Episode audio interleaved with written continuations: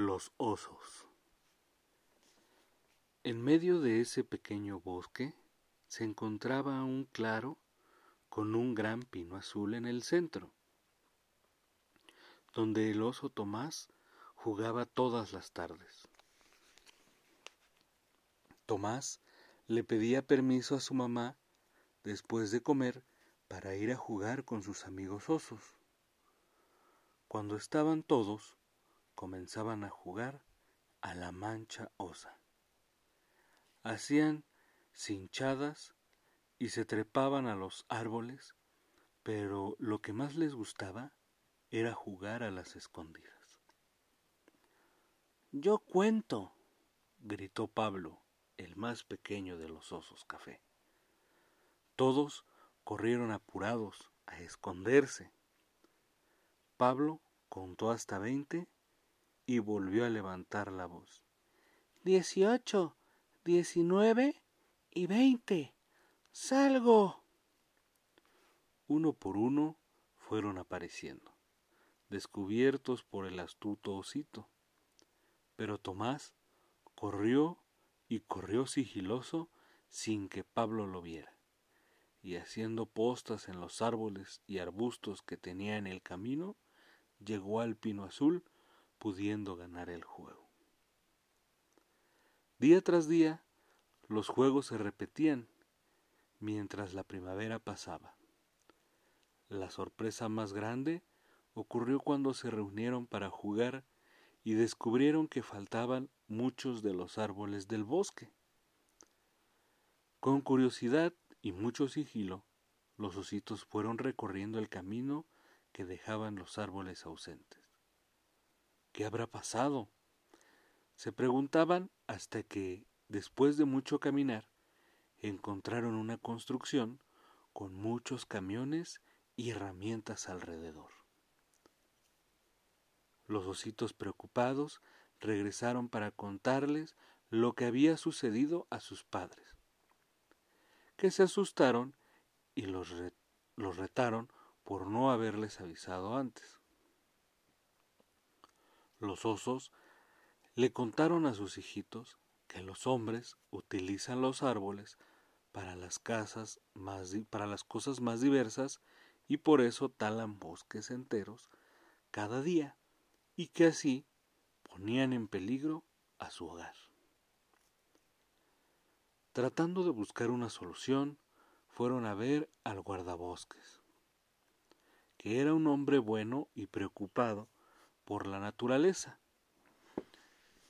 Apenas llegaron, comentaron lo sucedido y luego de muchas explicaciones, idas y vueltas, el guardabosque pudo convencer a los hombres que talaban los árboles de la importancia de ese bosque para los osos y cómo entre todos debían volver a reforestar.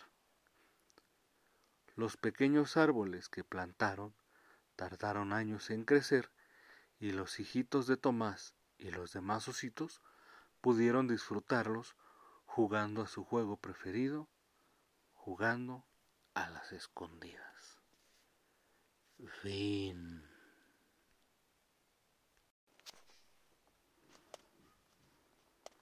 En México, muchos niños conocen una antigua y curiosa leyenda de sus antepasados mayas, que ahora vas a conocer tú también. Cuenta la historia que hace cientos de años los venados corrían libres por la península de Yucatán.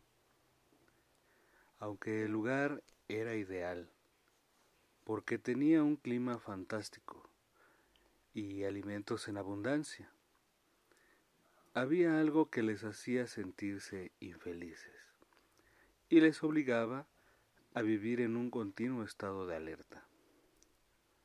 Su propia piel, de un color tan claro y brillante que se veía a gran distancia, y por tanto les convertía en presas fáciles para capturar. Un día, un joven venado estaba bebiendo agua fresca de un riachuelo. De repente, un grupo de cazadores empezó a dispararle flechas desde una colina cercana.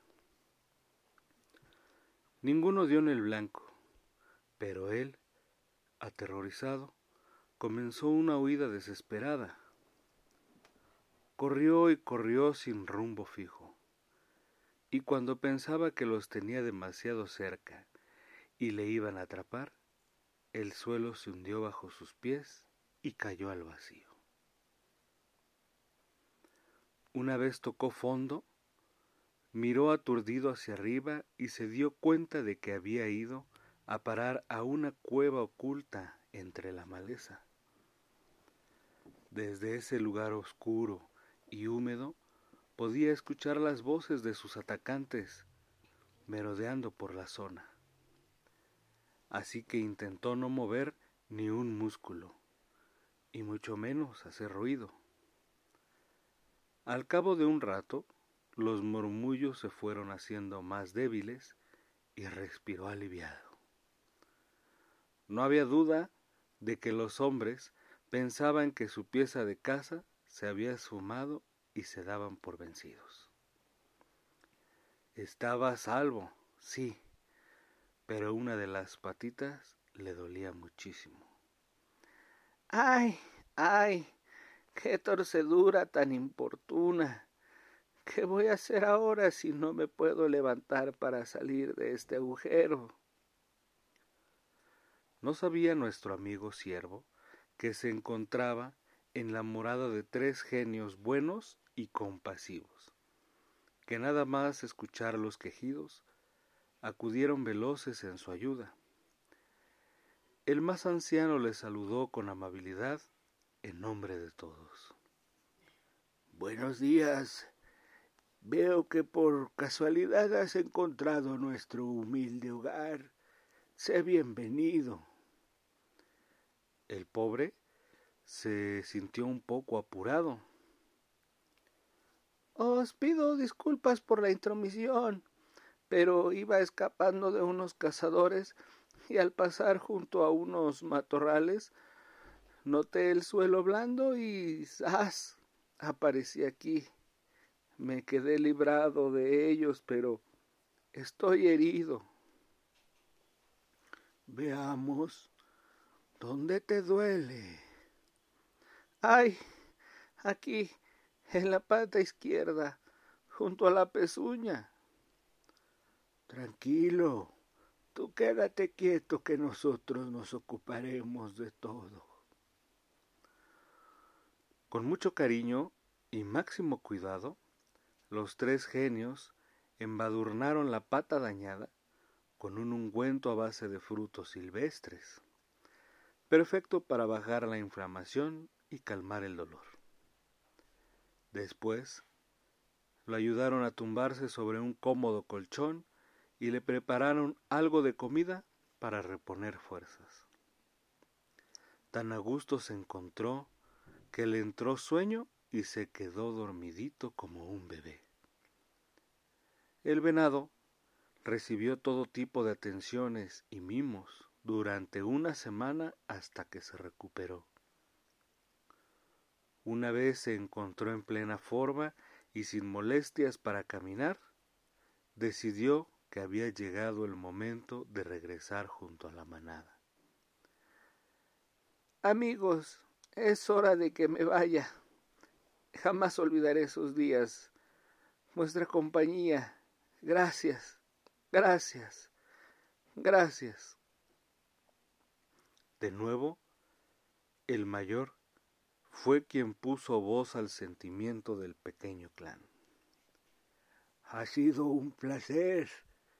Nosotros también te llevaremos siempre en nuestro corazón y esperamos que nos visites de vez en cuando.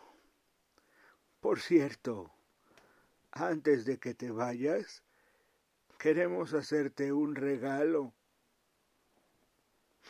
concederte un don, que para eso somos genios. Dinos, ¿cuál es tu mayor deseo? Lo que más te gustaría tener. El siervo se quedó unos segundos calladito, a ver si se le ocurría algo realmente útil. Bueno, la verdad es que no necesito nada material,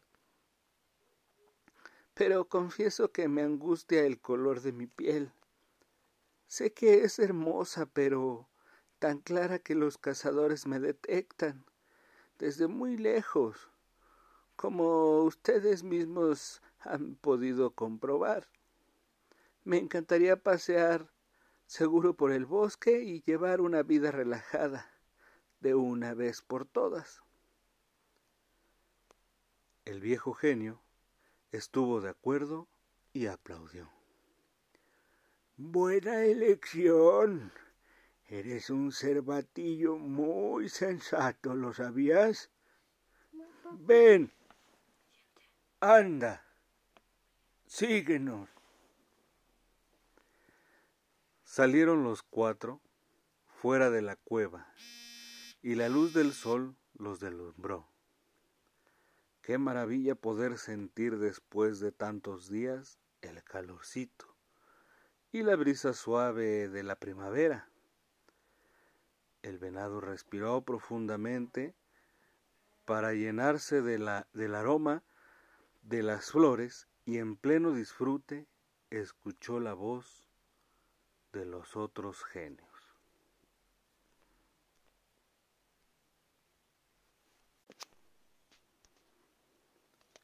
Túmbate, que vamos a solucionar tu problema en un periquete. El animal se dejó caer sobre la fresca hierba verde y los genios se pusieron manos a la obra. Cogieron tierra oscura y la frotaron con gran habilidad sobre su pelaje. Cuando acabaron la tarea de untar, se agarraron de las manos, formaron un círculo y rogaron al sol que calentara un poquito más fuerte. La enorme estrella amarilla accedió a la petición y sus rayos chamuscaron lenta y suavemente la delicada piel del animal. El tercer genio fue quien indicó que había terminado. Ya está. Ya puedes levantarte. El venado comprobó, completamente fascinado, que el color perla de su pelo se había transformado en un elegante tono marrón tostado. El genio más viejecito, que era el que más hablaba, le informó sobre su nueva situación. A partir de ahora, tú y tus compañeros lucirán un color de piel mucho más parecido al de la tierra que pisan, lo cual les permitirá camuflaros fácilmente y evitará que los enemigos los vean. Dinos, ¿te gusta el resultado? Oh, sí, me encanta. Esto será un seguro de vida para todos los miembros de mi especie. Es un detalle maravilloso. Los quiero muchísimo. Para demostrar su infinito agradecimiento, el venado lamió la carita de los genios y les dio un fuertísimo abrazo. Después, sin mirar atrás, para que no vieran sus lágrimas de emoción, tomó el camino a casa bordando la extensa llanura. Dice esta leyenda que desde ese día, gracias al regalo de los genios, los venados viven mucho más tranquilos en las increíbles tierras de Yucatán. Fin.